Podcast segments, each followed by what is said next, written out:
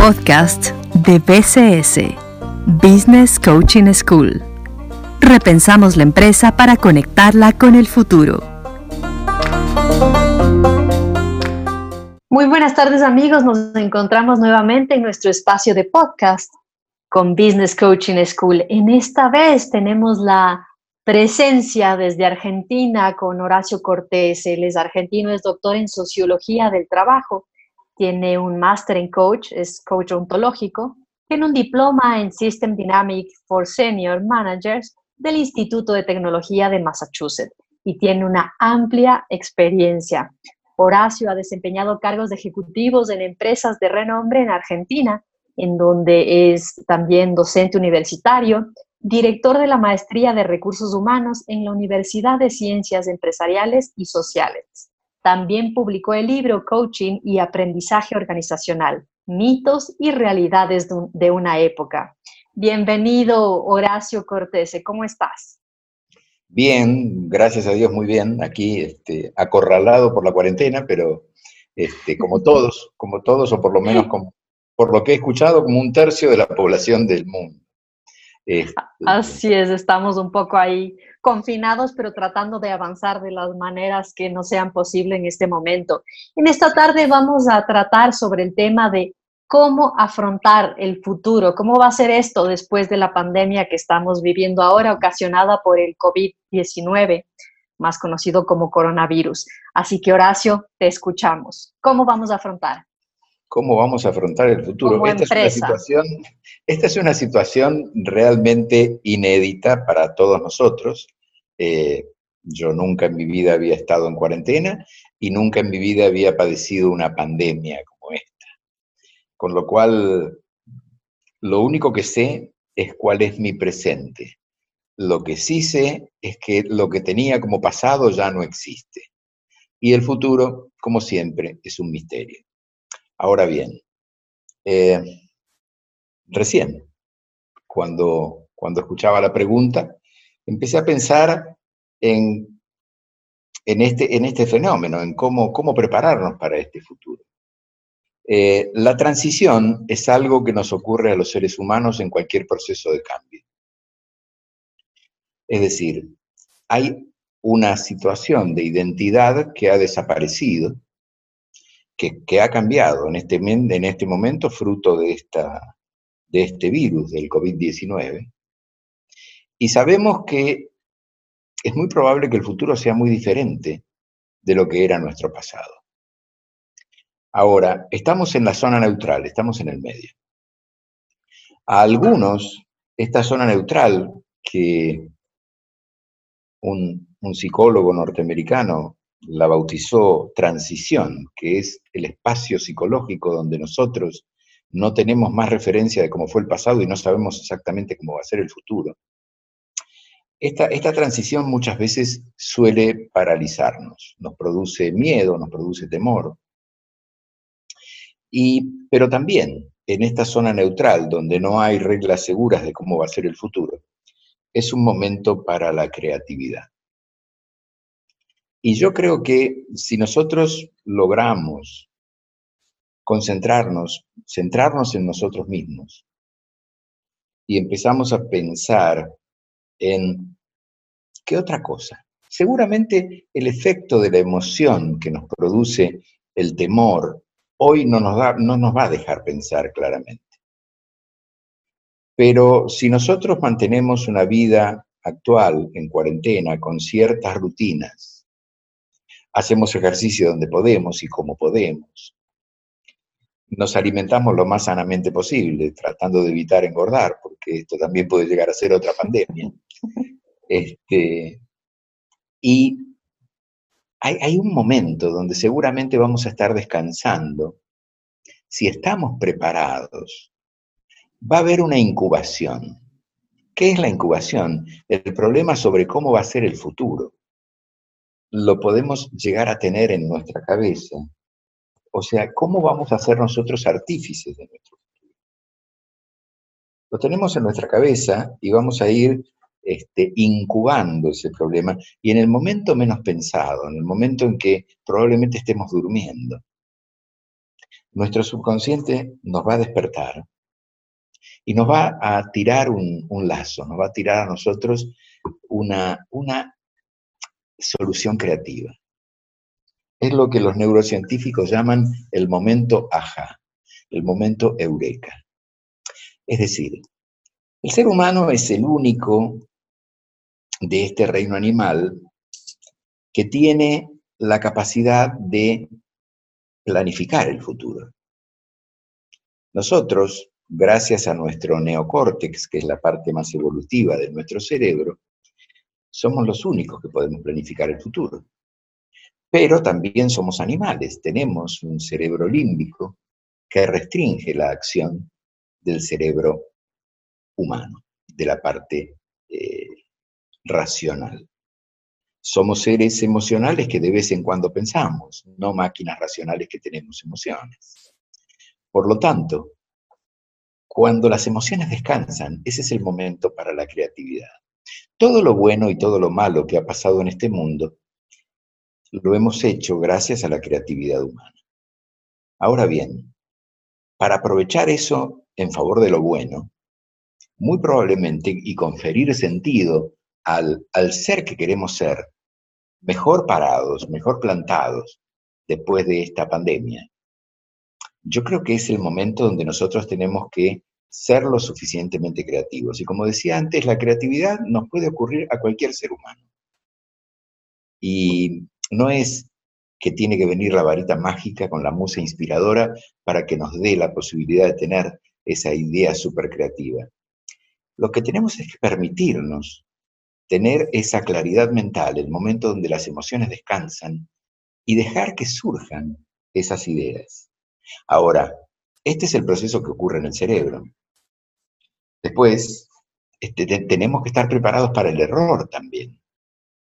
¿Por qué? Porque nada que es nuevo funciona tan perfectamente como nosotros lo soñamos. Y tenemos que permitirnos estar preparados para equivocarnos. Y estar preparados para equivocarnos mejor junto con otros, porque si vamos junto con otros, vamos a llegar más lejos. Si lo hacemos solos, lo vamos a hacer más rápido. Pero, pero si queremos llegar más lejos, hagámoslo con otros. Compartamos las ideas creativas. Tengamos la oportunidad de que los otros también sumen. Y lo que estoy diciendo es, eh, Daniel Goleman Daniel Goleman le cambió un poco la cara a todo esto cuando él empezó a desarrollar todo el tema de la inteligencia emocional. Y, y también escribió un libro que se llama La inteligencia social. Nuestro cerebro, este órgano, el órgano más complejo del universo, es un órgano maleable que se desarrolla con los otros. Y nosotros necesitamos tener mucha más inteligencia social amigarnos con los otros, para ser creativos. En este momento en que tenemos ciertos instrumentos tecnológicos como el que hoy nos encuentra a ti, que supongo que estás en Quito, y a mí, que estoy en Buenos Aires, este, este, este, este medio también nos permite, a ver, lo virtual dejó de ser virtual. Estamos presentes con una herramienta tecnológica. Y bienvenida sea. Entonces, yo creo que también tenemos que aprovechar esto para, para trabajar también así. Que, el futuro no sea como fue el pasado, que construyamos un futuro diferente. Ahora, desde aquí estaba hablando de lo que es estrictamente humano y el proceso de la creatividad como un proceso cerebral y también como un proceso de alineación con otros. Correcto, esto un poco como tú lo indicas, a modo personal, y creo que a todos nos ha llevado a una etapa de cuestionar muchas cosas, de reflexionar, de compartir otro tipo de pensamientos o de experiencias ya vividas con el resto y así están surgiendo un montón de otras cosas nuevas que, que de hecho nos toca replantearnos. Pero eh, ya hablando un poquito más al, al tema que nos atañe por estar acá en Business Coaching School y muchos empresarios nos están escuchando. ¿Cómo mirar esto eh, ya en el ámbito empresarial? O sea, ahorita como se ha replanteado todo, Es, de hecho, esta pandemia evidenció la importancia y la necesidad de realizar el teletrabajo. ¿Qué piensas al respecto y a dónde deberían apuntar las empresas después de esto? Mira, yo creo que hacer una sugerencia generalizada sería un pecado de soberbia, creo. Yo considero que eh, hay, un fenómeno que tiene que ver con cómo pasar del pensamiento sistémico a la acción sistémica. ¿Qué quiero decir con esto? Nosotros somos seres humanos, somos un sistema psíquico que confiere sentido a lo que hace. Nuestra libertad siempre está restringida por los sistemas sociales donde operamos. ¿Qué quiero decir con esto? Mi máxima libertad es elegir si voy a entrar a un grupo de trabajo o no voy a entrar a un grupo de trabajo si es que el grupo de trabajo me acepta. Pero en el momento que yo elegí y acepté entrar al grupo de trabajo, el grupo restringe mi libertad y me da posibilidades. Me permite hacer ciertas cosas y me restringe otras. Entonces, ya formo parte de un equipo, pero a su vez el equipo forma parte de un área. Y el área le da restricciones y posibilidades. Y el área forma parte de una empresa que le da restricciones y posibilidades. Y esa empresa forma parte de un mercado y de una industria especial que le da restricciones y posibilidades. Y esa industria y ese mercado están dentro de una sociedad que tiene un sistema político y un sistema jurídico que le da restricciones y posibilidades. Y un sistema cultural, por supuesto. Y además, esa sociedad está inserta en la aldea global, donde todos hoy estamos viviendo una restricción que se llama COVID-19 y que nos afecta a todos. Yo pensaba hace unos días, porque me acuerdo de una conversación que tuve, eh, nosotros en, en, Argentina el mes de vacaciones es el mes de enero. Creo que en el caso de ustedes es agosto. Pero bueno, en, nuestro caso es enero. Y en enero estaba de vacaciones y con una pareja de familiares con quienes tenemos largas conversaciones. ¿Por qué la economía y la ecología, teniendo la misma raíz, eco, que viene del griego, oikos, que quiere decir casa, y que la economía es la administración de nuestra casa, y la ecología vendría a ser eh, como cómo debe funcionar nuestra casa. ¿Por qué esas dos que tienen la misma raíz y que son, eh, que deberían ir unidas, funcionan como líneas separadas, como paralelas que no se juntan? ¿Por qué la economía tiene ciertos intereses que son contraproducentes de la ecología y viceversa? Hoy Hoy yo me planteo que quizás eh, necesitemos, a ver, y, para ir al punto crítico, las, empresas aprenden, las empresas aprenden cuando los actores claves adquieren el conocimiento y son capaces de tomar decisiones, influyendo en los demás. Es decir, si esto que estamos viviendo no nos sirve para tomar decisiones que influyan en los demás y que además seamos capaces de empezar a cambiar las rutinas de culturas que son antagónicas con lo que queremos hacer, nos vamos a quedar, quedar viviendo con las glorias del pasado. Y construir el futuro es que debemos ser responsables todos y fundamentalmente los que coordinan y lideran grupos, áreas, organizaciones. Cuando menciono esto que se llama sistema sanidad, como dije antes, yo sistema psíquico metido en un grupo, el grupo metido en un área, el área en la empresa, la empresa en la sociedad y el mercado, etcétera, etcétera, es como, como un juego de muñecas rusas, de mamushkas, que una está dentro de la otra. Son sistemas anidados, nosotros tenemos que cambiar de alguna manera las rutinas de estos sistemas. Entonces, para no ser, no hacer una generalización, yo creo que es una gran responsabilidad de los líderes en las organizaciones, y me refiero a líderes, aquel que le toca coordinar un equipo. No tiene que ser el super manager de la compañía, ni mucho menos. un gran responsable de empezar a cambiar esas rutinas que nos afectan que afectan también el resultado de la compañía. No solamente nos afectan a nosotros, tengo que observarme a mí mismo y observar también cómo, cómo esas rutinas influyen negativamente en los demás. Vuelvo, vuelvo a una definición que a mí me encantó hace muchos años. Eh, veía algo sobre esto, esto que me preocupa, la sustentabilidad.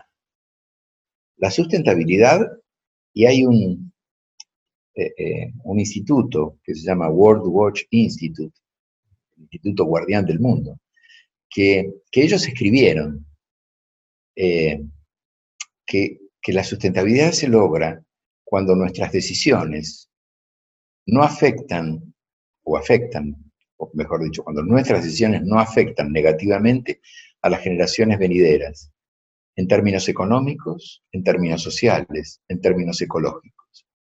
Y yo creo que es hora de que empecemos a pensar en las tres variables, porque, porque necesitamos hacer de esto un mundo más sustentable. Miren lo que nos está pasando. Y lo que nos está pasando es fruto también. Yo, yo no le puedo echar la culpa a un mercado en, una ciudad populosa de China, eh, sino que yo considero que nosotros tenemos que estar preparados. Esto es una demostración de cómo esos dos sistemas, el ecológico y el económico, funcionan por carriles separados y deberían empezar a, conversar entre ellos. Creo que es una responsabilidad para aquellos que, que nos toca coordinar equipos, hacer empezar a construir rutinas con un futuro diferente. Porque, sí, eh, eh, yo digo, así como lo que nos hace a nosotros seres humanos son nuestros propios hábitos, este, mientras que estoy diciendo esto recordaba una frase muy linda que dice, cuida tus pensamientos, se convertirán en tus palabras, cuida tus palabras, se convertirán en tus actos, cuida tus hábitos, actos se convertirán en tus hábitos, cuida tus hábitos, se convertirán en tu destino. Bien, entonces, cuidado con lo que pensemos, este, porque puede que se convierta en realidad. Y, mejor que soñemos y, y creamos en lo que estamos soñando, porque corremos el severo riesgo de que se, se haga posible.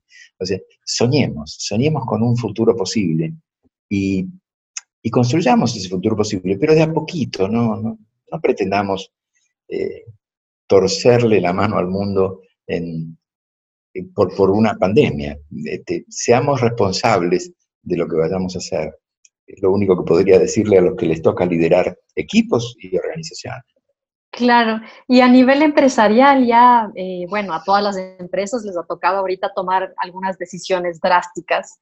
Otras todavía están, sí, otras están todavía ahí en el camino. Entonces, hasta cierto punto es como evaluar los riesgos y de ahí actuar. Es decir, que se vendría a estar trabajando ya como en un plan de continuidad, porque no vamos a estar eternamente en la pandemia, pero sí va a perjudicar a todos. Entonces, ¿cómo sería este trabajar en un plan de continuidad empresarial? Y fíjate, yo hoy, hoy escuchaba en, radio que en realidad, eh, como medimos el resultado de un país, y como medimos el resultado de una compañía, tiene que ver con escuchar a un líder empresarial decir nuestra compañía, que, ocupa 6.500 personas, en el mes de abril no va a facturar nada. Entonces, este, y, y, estamos al último día de marzo, o sea, ya la pandemia nos viene atravesando a nosotros, pero obviamente los proyectos que ellos tenían eh, les decía que en abril no iban a facturar. Y, tienen una estructura de costos fijos y también una estructura de costos variables. La estructura de costos variables está en relación directa con lo que la compañía hace. Al no hacer nada, seguramente esos costos variables se van a ver reducidos. Pero los costos fijos se mantienen. Y dentro de los costos fijos están los los empleados, los funcionarios. Ahora, también la economía no solo se nutre de las personas que trabajan, eh, como llamamos aquí, en relación de dependencia, en puestos de trabajo.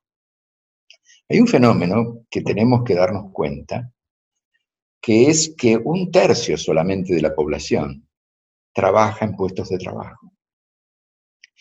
Eh, hace poco yo estaba dando una conferencia en, Brasil y me tuve que preparar para entender cuál era el fenómeno de, ese gigante país que tenemos en Latinoamérica. Y, y, empecé a analizar este fenómeno, el fenómeno de los que trabajan por cuenta propia. Y se calcula que en este año 2020 el 70% de los trabajos van a ser freelance. Este año, no dentro de 20 años. Esos están fuera del sistema en este momento. Y las empresas están fuera del sistema, esos están fuera del sistema. Es decir, la economía de un país ve que su Producto Bruto Interno se ve sustancialmente reducido.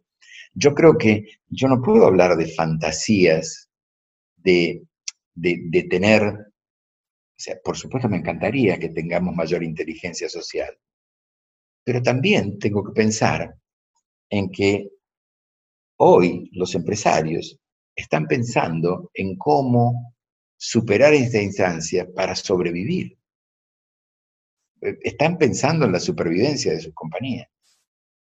Y nosotros que los ayudamos muchas veces a tener un vínculo mejor con sus colaboradores, a, a que crezcan juntos colaboradores y empresa, sí, tenemos que seguir con eso, pero también entender que en el mundo económico necesitamos ayudar a que esas compañías también sean sustentables. Es decir, que, obtengan los resultados que necesitan. Y para que obtengan los resultados que necesitan, los consumidores también tienen que tener con qué. Porque lamentablemente esta situación nos va a, empobrecer a todos.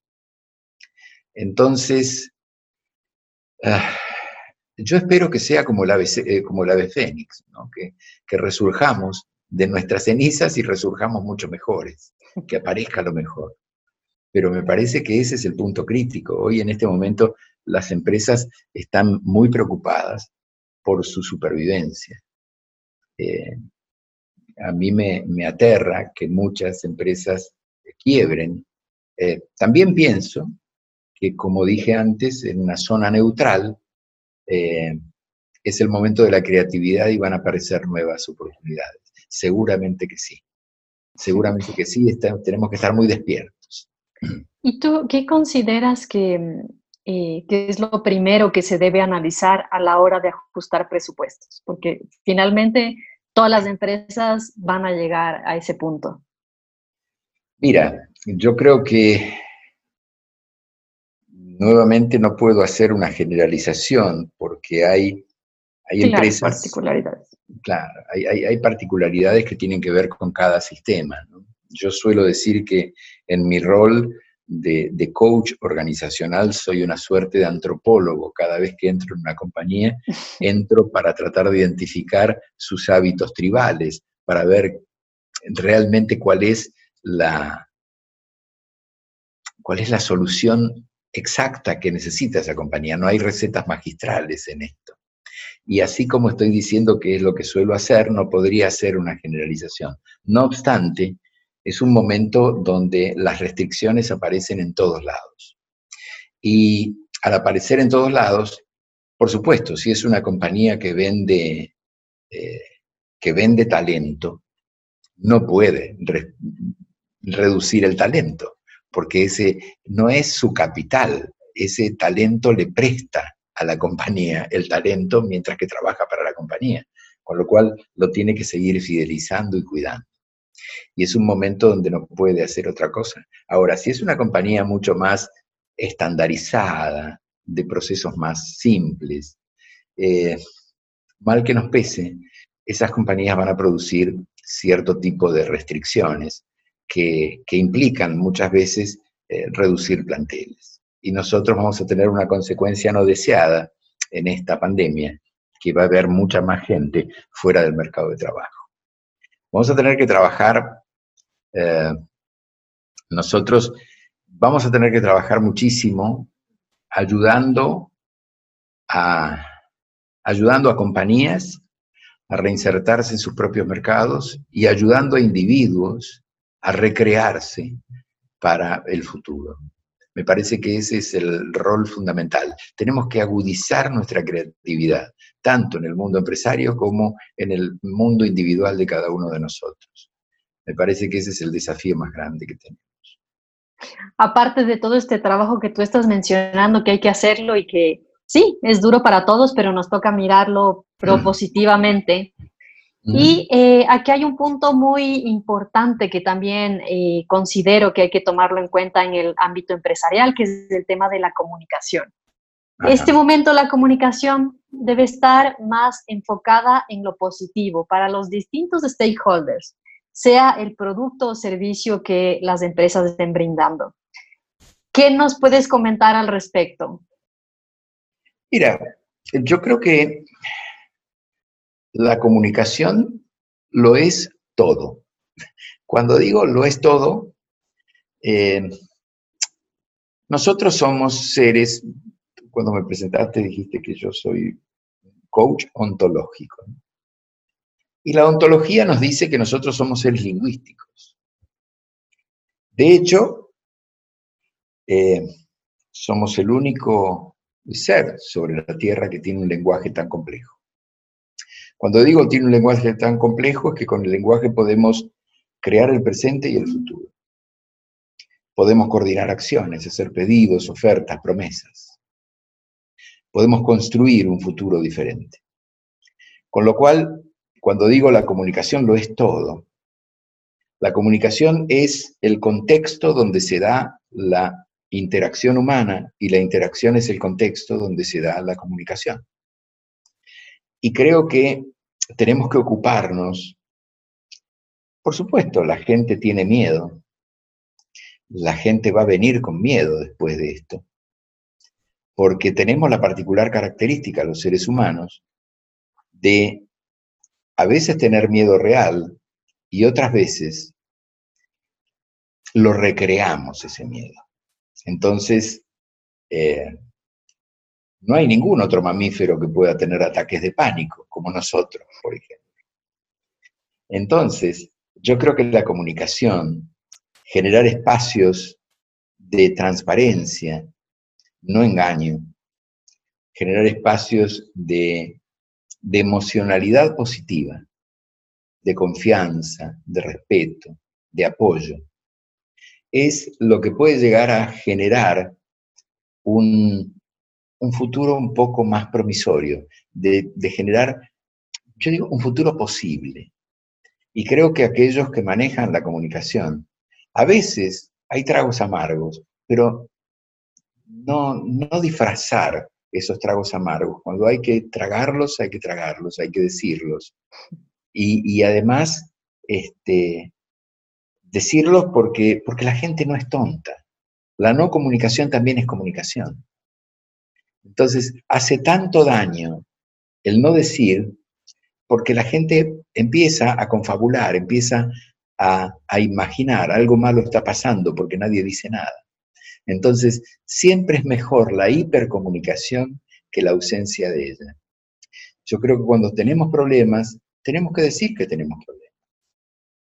Y compartir los problemas es la mejor manera. Yo creo que aquellos que les toca manejar este tema que tiene que ver con la comunicación en las organizaciones, se tienen que animar a invitar a los otros a plantear el problema, no la solución. Y cuando digo plantear el problema, es que probablemente descubramos nuevas alternativas de solución a ese problema con la ayuda de los demás. Necesitamos desarrollar la inteligencia social y esto lo tenemos que hacer en la práctica. O sea, pasar del pensamiento sistémico a la acción sistémica. No creernos que somos los dueños de la verdad, porque ya nos ha ido mal con eso. Nos ha ido mal.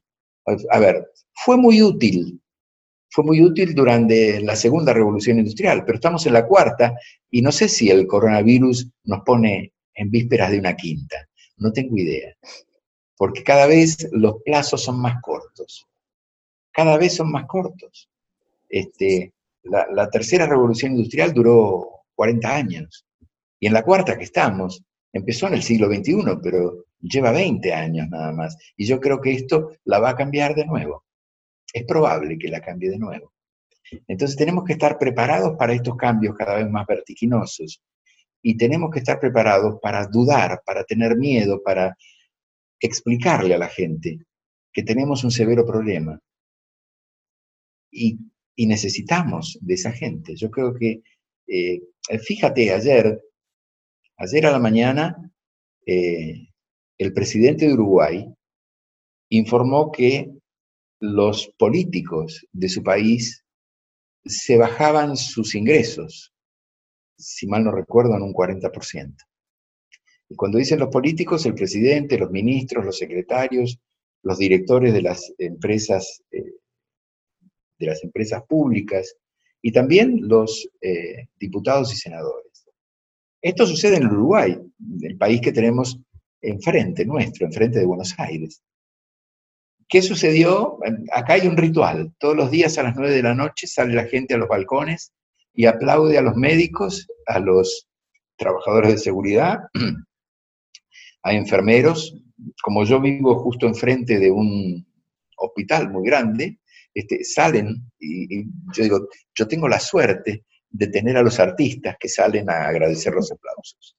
Ahora, eso sucedió a las nueve. A las nueve y media salieron con cacerolas y, con mi mujer nos preguntábamos, ¿qué pasó? Empezamos a investigar. En realidad, ese cacerolazo era para que en la Argentina se tome una medida semejante a la que se tomó en Uruguay. A ver, hoy la comunicación es tan rápida, fluye tan rápidamente, que el ejemplo que tomaron enfrente eh, estaba pidiendo la gente que lo tomen también acá. Y, me parece, me parece que eso es bueno. Eso es bueno. Hoy, eh, hoy tenemos, tenemos una pandemia y tenemos una infodemia. Y, esto, esto hace que, que, la comunicación nos tiene que preparar para generar un contexto de participación más importante. Experiencias que va a quedar a las empresas principalmente después de todo esto que estamos viviendo. Un resumen muy cortito de ello. Mira, yo creo que, eh, a ver, esto que llamamos teletrabajo no es aplicable a todo, porque es aplicable a los que trabajamos en, en la gestión del conocimiento. Pero todavía hay mucha gente que mueve y hace cosas. Con lo cual, esto del teletrabajo va a llegar a una porción importante de la gente, pero no a toda la gente. Yo creo que también hay ciertas eh, disciplinas que van a cambiar rotundamente. Por ejemplo, la, educación va a cambiar rotundamente. Me parece que, que, no vamos a volver a lo anterior. Yo creo que lo virtual con esto ganó un espacio muy, muy fuerte. Y, y, eso nos invita a que seamos realmente creativos, muy creativos, para que haya sentido de presencia aunque no estemos presentes. Luego, y en el mundo de las empresas, lo que yo creo que habría que hacer en general, eh, para los que, los que no están cubiertos por el teletrabajo, es empezar a pensar cómo entender que esas personas han sufrido todo este espacio con muchísimo miedo. Y, tenemos que, que recibirlos con una emocionalidad más positiva, con inyectándoles el deseo de construir un futuro posible, juntos.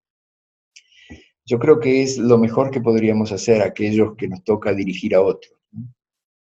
Eh, digamos, demasiado difícil está haciendo esto para el común denominador de los mortales y ha generado muchísimo miedo, con lo cual eh, creo que la vuelta tiene que ser una vuelta, no un aterrizaje de emergencia, tiene que ser lo más placentera posible. Tenemos que ayudar a la gente a que eh, retome, reencauce y los que les toca dirigir tienen una gran responsabilidad para construir ese futuro posible. Creo que es lo único que puedo decir. Muchísimas gracias. Estuvimos en compañía de Horacio Cortés, él es argentino, doctor en Sociología del Trabajo, máster en coach, es coach ontológico. Y hemos abordado esta tarde cómo afrontar el futuro luego de la pandemia ocasionada por el COVID-19. Muchísimas gracias, Horacio, por tu tiempo y por tu experiencia y sobre todo por esa visión positiva de que ahora le tenemos que poner a la vida, a la empresa y a continuar. Muchísimas gracias, Horacio. Gracias a ti, Andrea. Ha sido un placer. Podcast de BCS, Business Coaching School. Repensamos la empresa para conectarla con el futuro.